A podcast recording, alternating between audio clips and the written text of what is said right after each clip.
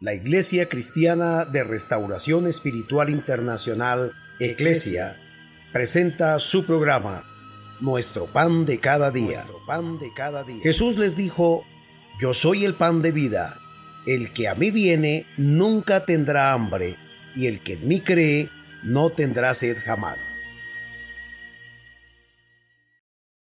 Dios les bendiga. Su pastor y amigo Oscar Orjuela Gómez. Hoy estaremos avanzando en esta serie que hemos intitulado Estamos viviendo el Apocalipsis y corresponde en torno a esta enseñanza el tercer sello. Tercer juicio, luego de Dios haber quitado a su iglesia, la cual está disfrutando allá arriba en el cielo de tantas cosas, pero que ahora se le ha dejado ver a Juan lo que está sucediendo aquí en la tierra en siete años.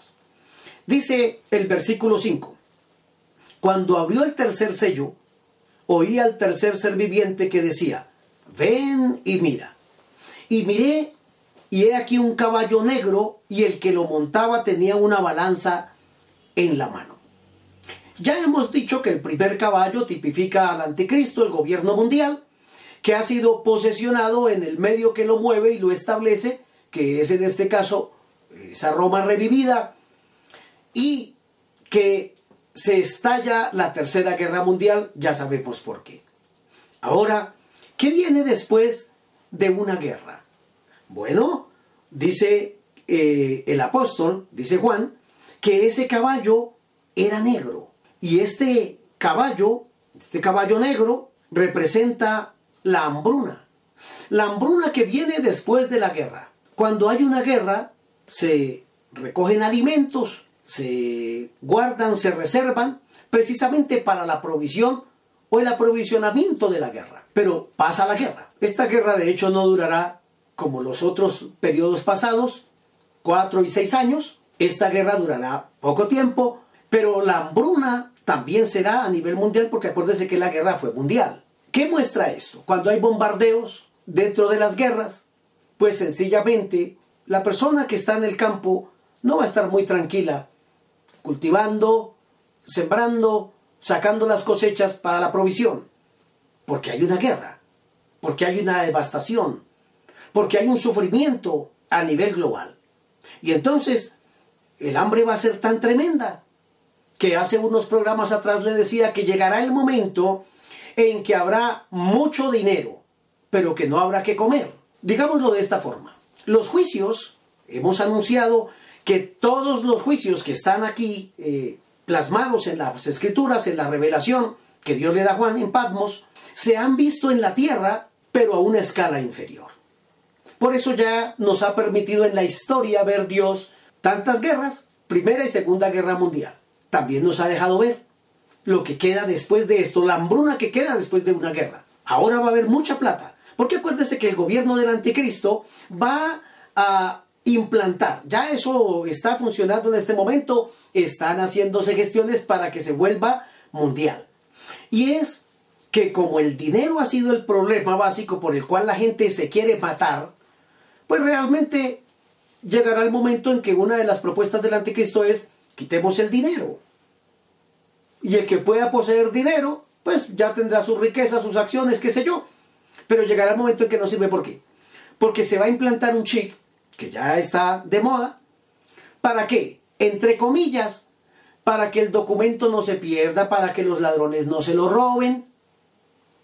Entonces con el chip va a tener la bestia toda la información de la raza humana existente en la época para poder saber qué come, cuál es el tipo de sangre, todo lo de las personas lo van a saber. Y ahora hay una hambruna. ¿De qué sirve entonces la plata? ¿De qué sirve tener un chic y decir, yo paso la mano allí y compro? ¿Qué va a comprar si no hay comida?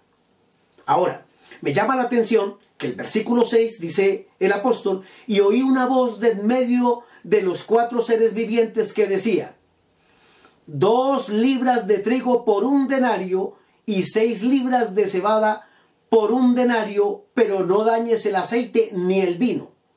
Y esto pues hay que mirarlo detenidamente y es precisamente que la voz que sale lo que está dando es una cifra. Dice que llegará el momento en que dos libras de trigo se venderán por un denario. Haciendo en este momento la conversión al tipo de moneda que se maneja en el mundo entero, ¿qué significaría esto? Bueno, significaría que el sustento de una familia de 3, 4, 5 personas para el día sería lo que un obrero, una persona que trabaja en una empresa, se ganara en ese día de trabajo. No alcanzaría ese denario sino para comprar algo mínimo, que sería dos libras de trigo. Obviamente, en cada cultura, eh, ¿por qué Juan lo ve así? Pues por todo el proceso y la importancia que dentro de la minuta alimenticia tenía para Israel, o tiene, con relación a la harina, el trigo y todo lo que ellos hacían. Sin embargo, lo que está diciendo es que un salario no va a alcanzar para sostener a una familia. Alcanzará para las mínimas comidas de un día. Es decir, ¿de qué servirá mucha plata si no hay que comprar? Y lo poco que haya que comprar costará mucho. Ahora, dice algo más, y seis libras de cebada por un denario. Aquí hay una diferencia entre dos productos, el trigo y la cebada. Dentro de estas dos, habría que mirar históricamente también que el trigo lo tenían o era utilizado como uno de los productos principales de la canasta familiar, pero que solamente tenían en un momento dado de la historia eh, el rico, la persona pudiente, era la que podía tener todos estos eh, elementos, podía tener este alimento, el trigo, y la cebada la cultivaban los pobres. De hecho, hay épocas en la historia y sectores donde la cebada era más el alimento para los animales. Por tanto, ¿qué es lo que nos está diciendo aquí? Que va a ser afectada mundialmente, tanto para el rico como para el pobre, de nada servirá que tenga mucha o poca plata, no hay alimentos porque la hambruna va a ser grande y devastará, reducirá a la humanidad que está presente allí en una manera considerable, exponencial cada día. Después de una guerra no habrá otra cosa sino una gran hambruna. Trigo y cebada. A un muy alto precio, es decir, ¿de qué servirá tanto dinero y de tanta gente que acumula riquezas? ¿Para qué? ¿Para qué? Para este tiempo yo no me arriesgaría. Teniendo hoy la oportunidad bienaventurada de conocer a Cristo, de vivir para Él y de huir de la ira que vendrá sin lugar a dudas. Ahora, encontramos que también hay dos elementos allí que establece y es, pero no dañes el aceite ni el vino. Y aquí hay una ley, la ley de doble aplicación dentro de la escatología, y es precisamente, bueno, que el, aceite es uno de los productos más costosos. De hecho, pongamos un solo caso. Supongamos que una persona comprara las dos libras de harina de, por el salario que está ganando. Y con eso dijera, bueno, vamos a hacer pan. Pues las personas que saben de panadería podrán entender lo que voy a decir. Si usted y yo hacemos, en este caso con un kilo porque no alcanzaba para más, para cinco personas, vamos a hacer un pan para la semana, a ver si alcanza, y amasamos ese pan, pero no le agregamos grasa, en este caso aceite, pues eso va a quedar como una piedra, eso no se lo va a poder comer nadie. Entonces se necesitaba. Por ende, el aceite va a tener un costo grandísimo. ¿Y cuánto más? Si miramos un ejemplo de un aceite común, que un litro puede valer entre 5 mil, 8 mil, 10 mil pesos, a un mismo litro de aceite de oliva, por ejemplo, que vale 40 mil, 50 mil pesos. ¿Sí ve la gran diferencia? Sin embargo, dice que al vino, al aceite, ni al vino lo debes dañar. Es la orden que suscita. Es decir, porque van a tener un precio y un valor grande, porque con él se van a poder regular otros alimentos para que haya un mejor bienestar en medio de toda esa ira. Eso por un lado. Y por otro lado está el vino. Bueno, no todo el mundo, si bien es cierto, eh, toma vino, hay regiones y hay países donde de alguna manera el vino forma parte esencial de la minuta y de la dieta alimenticia. Con las comidas se toman uno o dos vasos de vino. Pero no es tanto solamente por eso. De hecho, todo el mundo no toma vino. De eso estamos seguros. Todo el mundo no toma vino. Pero, ¿por qué menciona aceite y vino? Porque esto también representa otra cosa importante y es, el aceite por ser viscoso, acaba de salir una guerra. Viene una gran hambruna. Muy bien. ¿De dónde sale el combustible para que se muevan las maquinarias, los vehículos, para que haya transporte? Sino a través de algo que también es eh, producto de ese aceite. En este caso sería el petróleo. Y el petróleo tiene unos derivados de donde sale el combustible para precisamente poderse movilizar y suplir necesidades de esa hambruna que en el mundo entero se, se está presentando. Solamente cuántos vuelos internacionales salen diariamente, cuánto combustible se necesitaría. No dañes el aceite, es decir, permite que este combustible se siga moviendo. Y en el caso del vino, también sabemos que el vino tiene como base el alcohol y después de la guerra hay una hambruna, hay enfermedades también y por ende, sin lugar a dudas, se necesita medicamentos que están fabricados o elaborados a base también precisamente del alcohol. Productos que se van a necesitar con urgencia. Y algunos otros productos y medicamentos que se hacen también se utiliza el aceite. Mire que Dios en medio de su ira tiene misericordia y dice, esto no lo pueden quitar. Voy a poner un caso. Antes de que entráramos a esta pandemia, digamos una botella de alcohol, que la mayoría de personas utilizábamos de vez en cuando, valdría 4, 5, 6 mil pesos. Ahora vale 25 mil pesos, la misma botella, si se consigue. ¿Vio lo que estoy diciendo? Porque son elementos necesarios en medio de todo esto que iba a acontecer. Por ello, encontramos ese tercer sello. Pero vamos a avanzar más y vamos a mirar el cuarto sello. Dice el verso 7, cuando abrió el cuarto sello, oí a la voz del cuarto ser viviente que decía, ven y mira. Ya he dicho que Mateo le escribió a los judíos para convencerlos de que el Mesías es Jesús. Como los judíos no creyeron, pues entonces el anticristo se les posesionará y ellos pensarán que es Dios, que Él es el Mesías. Marcos le escribe al imperio conquistador a través de las guerras. Le está diciendo, Jesucristo es el máximo conquistador para evitar estas guerras. Ahora, en el tercer sello, el hambre que vino allí, Lucas, que describe a los griegos, que eran los que estaban, el, el hombre intelectual, el que con el pensamiento quiere solucionar las cosas. Bueno, con pensamiento no se va a solucionar el hambre. Pero ahora viene otro caballo. Y dice, cuando abrió el cuarto sello, oí la voz del cuarto ser viviente que decía, ven y mira. Y miré, y aquí un caballo amarillo, y el que lo montaba tenía por nombre muerte, y el Hades le seguía, y le fue dada potestad sobre la cuarta parte de la tierra para matar con espada, hambre, mortandad y con las fieras de la tierra. Aquí acabamos entonces el relato de los cuatro jinetes del Apocalipsis. Bueno, realmente son cinco jinetes del Apocalipsis. El otro está en el capítulo 19, pero de él hablaremos en su momento dado. Es decir, llevamos cuatro juicios, que son el gobierno del anticristo, la tercera guerra mundial, la gran hambruna, y después de la gran hambruna viene el caballo amarillo, que dice en el original que era un amarillo verdoso, es decir, exactamente el color que tienen los muertos. Si usted y yo vamos a un hospital o hemos visto a una persona moribunda, vemos que ese es el color característico de esa persona. No es el color rosado, no es el color, es un color amarillento, verdoso. De esa manera, entonces, viene la muerte y el infierno le seguía. Muchísima gente morirá. Pero me llama mucho la atención que dice que tenía por nombre muerte. Es decir, la muerte reinará allí. Y el infierno le seguía, el Hades le seguía, la sepultura le seguía, y le fue dada potestad. Se le dio una, un poder, escuche esto, ya ha muerto mucha gente en la Tercera Guerra Mundial.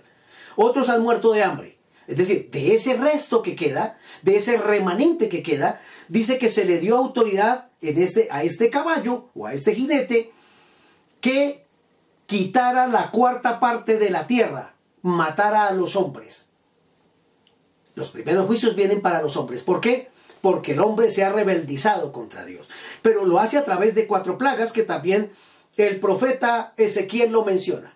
Dice Dios por allá en un texto de Ezequiel, si yo dijera a la tierra que la heriré, y menciona exactamente lo mismo, con espada, con pestilencia, con hambres, con guerras, y hubieran tres hombres, Noé, Daniel y Job, solamente dice Dios, ellos salvarían sus vidas. Entonces, estos primeros juicios hasta aquí es hacia los hombres. ¿Por qué? Porque Dios está diciendo a los hombres, vuélvanse a mí, porque por causa de ustedes es que no he derramado plenamente mi ira. Se le da poder para que la cuarta parte de la tierra muera, mueran los hombres. ¿Con qué? Con espada. Es decir, que habrán otras guerras internas ya sectoriales. Espada. Con hambre. Al haber guerras a niveles regionales, morirá también gente por la bruna. Con mortandad, con pestilencias y con las fieras de la tierra. De hecho, hace poco un continente entero ardió en llamas. Miles y miles de animales y especies se empezaron a quemar. Me han dicho ahora, alguien me daba en estos días una noticia, que en tan poco tiempo ha habido una secuencia de reproducción de elefantes y de animales que estaban en vías de extinción.